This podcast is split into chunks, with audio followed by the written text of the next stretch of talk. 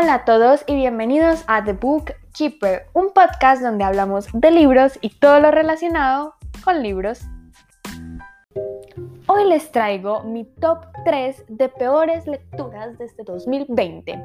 Y antes de empezar voy a hacer un disclaimer, esta solo es mi opinión, mi humilde opinión, mi experiencia lectora. Yo no busco atacar a ningún autor ni a ninguna obra para nada. Pienso que aquí en este espacio podemos discutir de bastantes cosas y pues si a mí no me gustó este libro y es tu favorito, no importa. Siéntete en libertad de que sea tu favorito y, pues podemos ser amigos. Ahora sí, vamos a empezar. Cuando estaba preparando este episodio, yo pensaba que iba a tener una lista de 500 libros que, que iba a odiar y que iba a poder despotricar aquí. Pero cuando me fui a ver mi lista de Goodreads, porque leí muchos libros este año, me di cuenta que solo odié completamente como tres libros. Como mis peores lecturas fueron tres libros. ¿Por qué? Porque realmente yo no soy muy exigente con lo que leo, porque si me gusta, perfecto. Y para mí una lectura me, como que voy a olvidar, pues igualmente no la odio porque siento que en el momento la disfruté bastante. Entonces, sí siento que hay muchos libros me, como X, que leí este año, pero no los quiero poner en este top. Y bueno, y tienen mi opinión en los wrap-ups y probablemente más adelante mencionaré eh, algunos que tal vez ya haya leído y no les haya comentado. Ahora sí, empecemos con este top 3. El tercer puesto es como el menos peor y el primero se lleva la joya de la corona del peor libro de este 2020. En el tercer puesto tengo el libro que se llama Angelia la criatura, las criaturas oscuras y sus aventuras de Hernando Muñoz. Este no es un libro que odie, es más bien una muy grande decepción con unos diálogos muy creepy. Y aquí va mi porqué. Yo tenía mucha ilusión porque yo sigo una booktuber que se llama Kyoko y ella lo recomendó y estaba gratis por un día en Amazon, entonces pues, aproveché y pues lo descargué. Y Kyoko lo había recomendado diciendo que pues era un libro autopublicado que había estado como muy bien, bien escrito, fácil de leer y aparte es súper cortico, no tiene 200 páginas. Y pues el día que lo quería leer, dije como, ay, sí, quiero leer algo como que me pueda leer en un día, algo ligero, que pues ah, me acuerdo que había salido de tremendas fantasías pesadas. Entonces me descargué este y también como por apoyar al autor que es autopublicado. Entonces yo lo empecé a leer y no le cogía el libro a la historia. Y cuando terminé de leer el libro, y lo terminé de leer fue porque sí quería saber como qué pasaba, en qué terminaba y cuál era como el oh my god, como wow, pero no lo encontré. Sino que lo que pasó fue que encontré un libro que se quedó en un borrador. Siento que leí fue un borrador de una historia y no el desarrollo de una buena historia. Los personajes son todos el mismo personaje, o sea, realmente yo no sentía una diferencia de los personajes, todos hablaban igual, la niña que tenía 5 años hablaba como una viejita de 80, los diálogos más creepy de la vida porque no se sentían como diálogos fluidos y normales, como si estuvieras hablando con una persona normal, sino que se sentían como muy hechos a la medida todo era el mismo pinche diálogo. Y bueno, y otra de las cosas que también me dificultó mucho la lectura fue que literalmente me quedaba dormida. Y aquí viene una anécdota. Yo traté de leer El Señor de los Anillos y leí El Hobbit y yo como, ok, voy a leer El Señor de los Anillos de Tolkien. Eh, me quedé dormida más de una vez.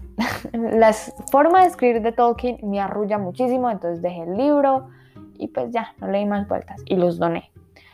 Ahora, con este libro me pasó exactamente lo mismo, me recordó muchísimo a Tolkien. No digo que la escritura se parezca ni nada, sino que a mí por mi experiencia me recordó esa sensación de no voy a quedar dormida porque mm, me estás arrullando. Entonces, eh, pues sí, realmente esa fue la decepción. Ahora, si alguno de ustedes se quiere leer el libro, lo pueden encontrar en Amazon y trata de, si mi memoria no me falla, de una niña que vive como en un mundo fantástico y es la hija de una persona muy mala y, y hay como secretos por ahí bueno, no me acuerdo muy bien, perdón. Pero sí, realmente no es un libro muy largo, pero tengan en cuenta que es como un mundo fantástico y es de una niña que es hija de una mujer muy malvada. Ya, tengan eso en cuenta. Ahora, Vamos con el segundo puesto y este es un libro muy famoso y que probablemente muchísima gente me va a echar mucha caca porque va a hablar muy mal de él. Y es Como agua para chocolate de Laura Esquivel.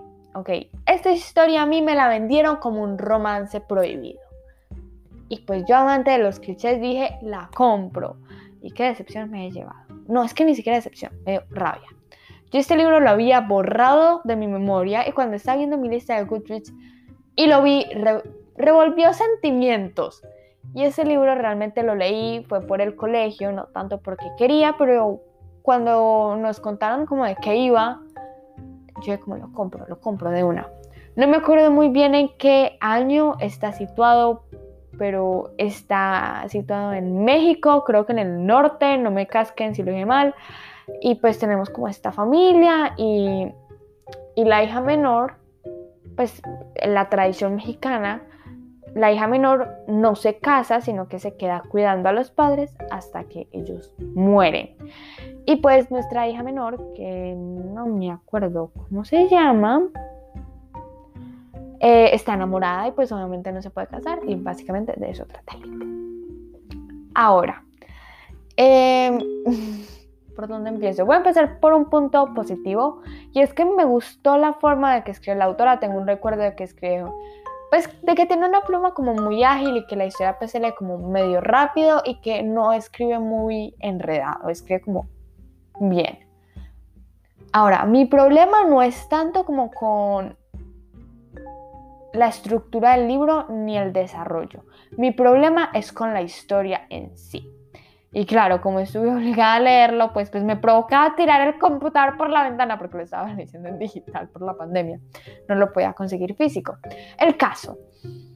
Eh, yo este libro lo hubiera abandonado en la primera página, se los digo de una vez.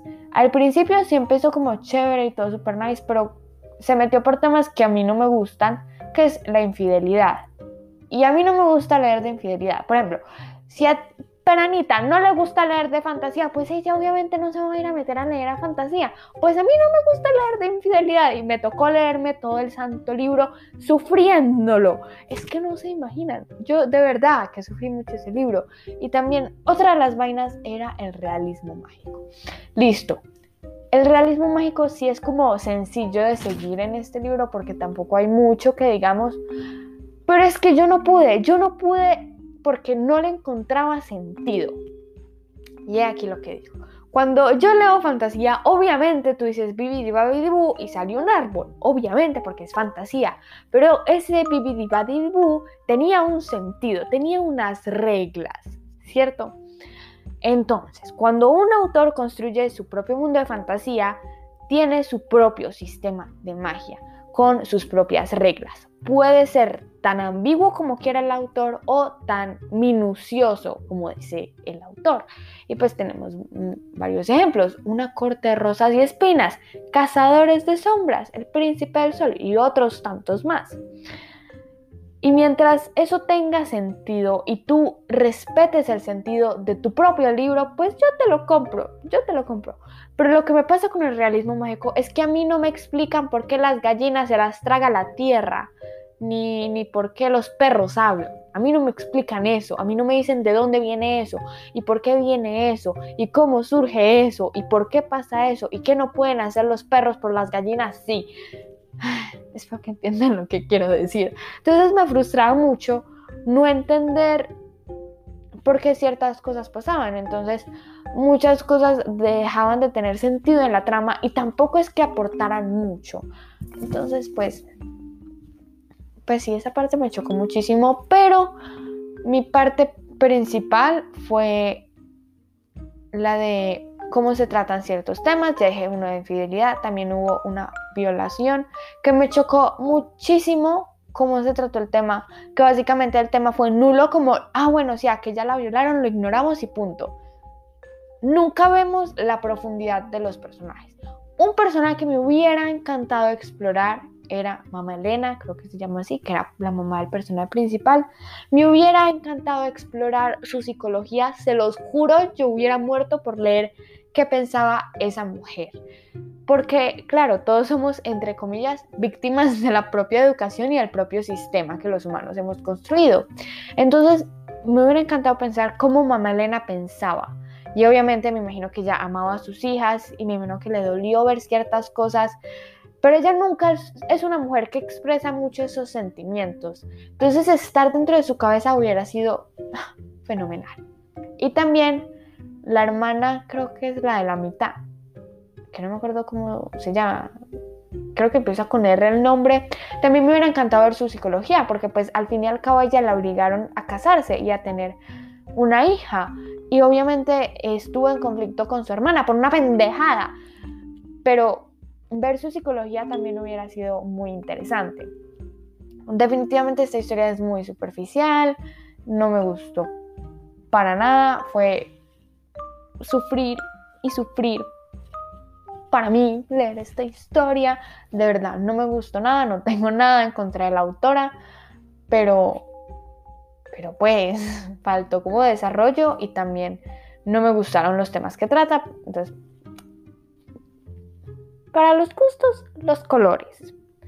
Y bueno, en el top número uno creo que se lo van a esperar porque tiene una reseña en este podcast y es El túnel de Ernesto Sabato.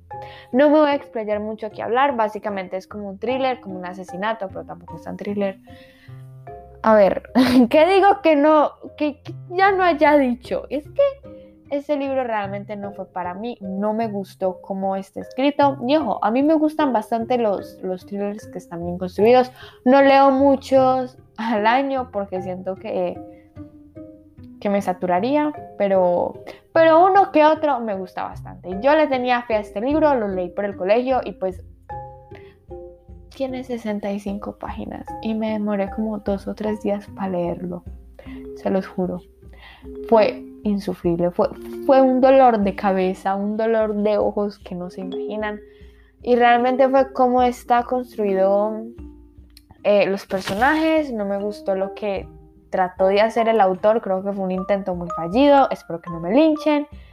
Eh, los temas que trata tampoco me gustaron, las reacciones de los personajes, siento que la historia no lleva a nada, no me generó ninguna emoción, eh, tampoco tú desde la primera página sabes cómo va a terminar el libro, entonces no hay como un enganche, en fin, fue un desastre de lectura. Pero bueno, estos fueron los pobres libros del 2020 que leí. Bueno, eso fue todo por el episodio de hoy. Espero que les haya gustado. Quedó bastante largo. Pues que tenía muchas cosas que decir de estos tres libros. Bueno, y si a ti te gusta, pues no importa, podemos ser amigas. Y si no te gusta, pues lo mismo. Eh, no se les olvide seguirme en todas mis redes sociales, en Instagram, arroba 2020 Tienen el link a las demás redes sociales. Y también recuerden que todavía es está activo como la parte de la lectura conjunta, los Juegos del Hambre, para que me envíen sus mensajes y todo lo que pensaron. Yo les veo en el próximo episodio, que es, que es el top de mis mejores lecturas y en ese sí que voy a hablar. Chao.